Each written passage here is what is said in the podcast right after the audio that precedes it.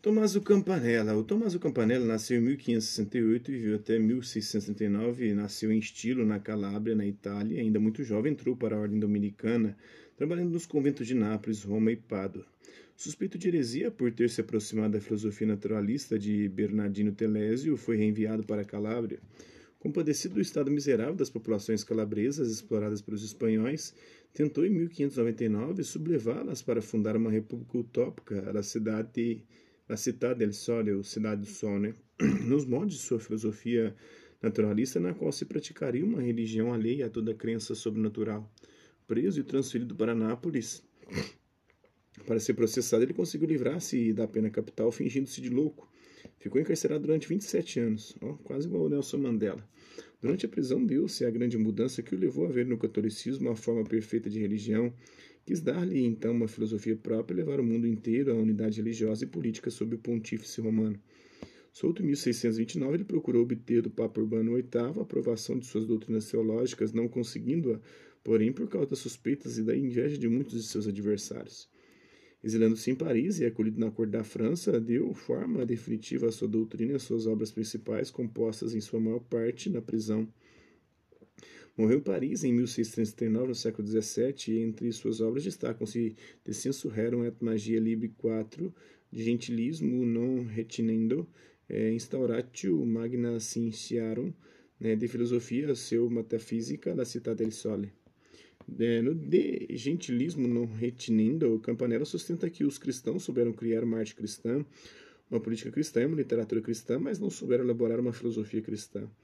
Antes tinham tomado de empréstimo a filosofia de Platão, mais tarde tomaram a de Aristóteles, ambas pagãs, principalmente a segunda. O aristotelismo é pagão porque coloca a filosofia em oposição à fé, enquanto, segundo Campanella, entre a fé e a filosofia existe profunda harmonia porque a verdade e fé e a verdade filosófica são irradiações da mesma e única verdade. Esta íntima harmonia foi perturbada com a introdução do pensamento aristotélico na filosofia cristã. É absolutamente necessário, por isso, expurgar o aristotelismo do cristianismo e dar a este uma filosofia própria cristã. Segundo Campanella, a tentativa feita por Tomás de Aquino neste sentido não foi bem sucedida, não poderia ser, porque entre paganismo e cristianismo existe heterogeneidade radical. A aceitação de Aristóteles no tempo de Tomás de Aquino justificava-se por circunstâncias inelutáveis, necessidade de dar uma sistematização às verdades reveladas, ignorância de Platão, irrupção do aristotelismo através dos árabes, mas, em sua época, pensa Campanella, isso não é mais admissível porque o aristotelismo ele nega verdades fundamentais do cristianismo e está em conflito com as novas descobertas da ciência. É necessário, por isso, elaborar uma filosofia nova, uma filosofia cristã, é o que Campanella se propõe fazer em suas obras. Um dos elementos mais interessantes dessa filosofia é a doutrina do conhecimento de si, do mundo de Deus. O conhecimento de si precede e condiciona qualquer outro conhecimento, porque antes de conhecer as outras coisas, o homem conhece a si mesmo. A alma e todos os outros seres conhecem originariamente a si mesmos, ao passo que todas as outras coisas eles as conhecem secundária e acidentalmente. É, segundo Campanella, seu de filosofia, seu metafísica. É, o conhecimento imediato que o homem tem de si é inato, sensos inatos ou inditos. Sob o influxo é, das modificações sensoriais, o homem adquire também o conhecimento das coisas. Com isso, ele se torna alheio a si, dispersa-se no conhecimento objetivo, no qual ele se considera um objeto como os outros, perdendo a consciência da própria superioridade. O conhecimento que ele tem de si se obscurece e os seus sensos inditos, sentido inato, torna-se sensos abditos, sentido oculto. A sabedoria filosófica consiste em reaver o conhecimento de si. Como conseguir isso? Pondo em dúvida os conhecimentos objetivos. Na dúvida, o homem encontra a sua certeza, se fala or sum. Se me engano, eu existo, né? Chega-se é, desse modo à autoconsciência, é, ao conhecimento certo do próprio ser. Aqui ele já vai na linha de Agostinho, depois o Descartes vai na mesma linha também. Na autoconsciência, o homem apreende o próprio ser em suas qualidades fundamentais de poder, correspondente ao ato vital de existir, de sabedoria, correspondente ao ato vital de conhecer, e de amor, correspondente ao ato vital da vontade. O conhecimento do mundo, das coisas, não é imediato, mas imediato.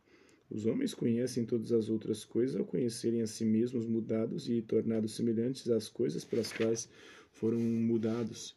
Por isso, o espírito, ao sentir, não sente o calor, mas a si mesmo, em primeiro lugar, sente o calor através da mudança, enquanto é mudado pelo calor é, a percepção das coisas distintas de nós nos é dada por um raciocínio instantâneo. das coisas do mundo, podemos conhecer somente a existência, não a essência. Aqui já se aproxima do que depois falará o Kant, né? De fato, nosso conhecimento é sempre abstrato e não é possível um conhecimento verdadeiro da essência das coisas mediante conceitos abstratos. Do conhecimento de si mesmo e do mundo chega seu conhecimento de Deus por per via causalitatis, né, pela via da causalidade. Conhecemos que nós e as coisas somos imperfeitos e limitados, a finitude e a imperfeição do homem, do ser humano e das coisas postulam a existência do infinito como causa deles. Per causalitatis, pela via da causalidade, é, conseguimos alcançar não só o conhecimento da existência de Deus, mas também o de sua natureza. Deus, como causa, pré-contém as perfeições de seus efeitos. E observando que nas coisas existe poder, sabedoria e amor, concluímos que Deus é o sumo poder, a suma sabedoria e o sumo amor. O conhecimento filosófico de Deus prepara o conhecimento revelado, o qual nos faz saber que o poder é o Pai, a sabedoria o Filho e o amor o Espírito Santo. Deus é o ser puro, sem limites, infinito, sem princípio, sem fim, as coisas são compostas de ser e não ser e por isso são limitadas e imperfeitas. Tanto ser como não ser são constituídos por três propriedades transcendentais definidas por Campanella como primariedades. As primariedades do ser são poder, sabedoria e amor. As primariedades do não ser são impotência, incipiência e ódio. Enquanto tem ser, todas as coisas têm poder, conhecimento e amor. Enquanto tem não ser, as coisas não podem, tudo o que é possível, não conhece tudo o que é cognoscível e são dotadas não só de amor, mas também de ódio. A relação do homem com Deus, do ser humano com Deus, chama-se religião. Campanella distingue três formas de religião: a religio, indita, a religião inata, que é o amor natural que impele a alma para Deus, a religio, religi, religio, religio adita, né, a religião acrescentada, as várias religiões inventadas pelos povos para honrarem a Deus, e a religio adita a Deus, religião acrescentada por Deus, a religião cristã revelada por Cristo. A exigência natural pode encontrar plena satisfação somente no cristianismo. Religião sobrenatural, somente nele a religião indita se reencontra e se aperfeiçoa. Com a doutrina que acabamos de expor, o Campanella realiza o esforço supremo para compreender a relação entre natureza e sobrenatureza, entre filosofia e religião, segundo a nova sensibilidade naturalista. A sua solução delinea-se em sentido oposto às de Pomponazzi, Telésio e Bruno, é, Giordano Bruno, aproximando-se das de Agostinho de Hipona, Fitino e Pico della Mirandola. Della Mirandola. Mas, é, enquanto a visão de Agostinho é fortemente embebida de pessimismo, de Campanella, como as de Fitino e Pico della Mirandola, é, segundo as exigências naturalistas e humanísticas da Renascença, toda permeada de otimismo. É conhecido o pensamento de Campanella a respeito do estado ideal, pensamento que ele expôs na obra La Città del Sole. Esta obra propõe uma sociedade universal, perfeitamente comunista, na qual não existe propriedade privada e, por isso, nem guerras nem contendas. Comuns são também as mulheres e as crianças, o governo é teocrático, como perfeita fusão do poder político com religioso, na chefia do Estado está um príncipe sacerdote. Como se pode ver, nesta concepção, Campanella tomou muito de Platão. Não se deve esquecer, por outro lado, que o significado filosófico de sua obra não está na Città del Sole, é, pela qual ele é conhecido do grande público e que deve ser considerado um episódio imaturo de sua juventude, mas nas doutrinas que apresentamos acima, nas quais se exprime a plena, a plena maturidade do seu pensamento.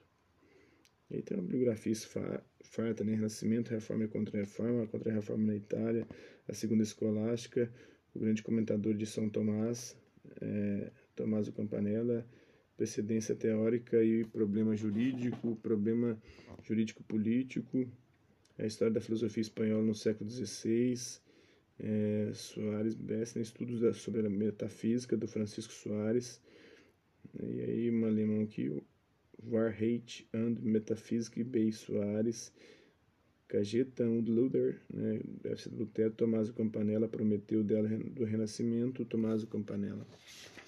É isso aí. Espero que vocês tenham gostado do vídeo. Quem curtiu, dá um like. Quem não curtiu, dá um dislike.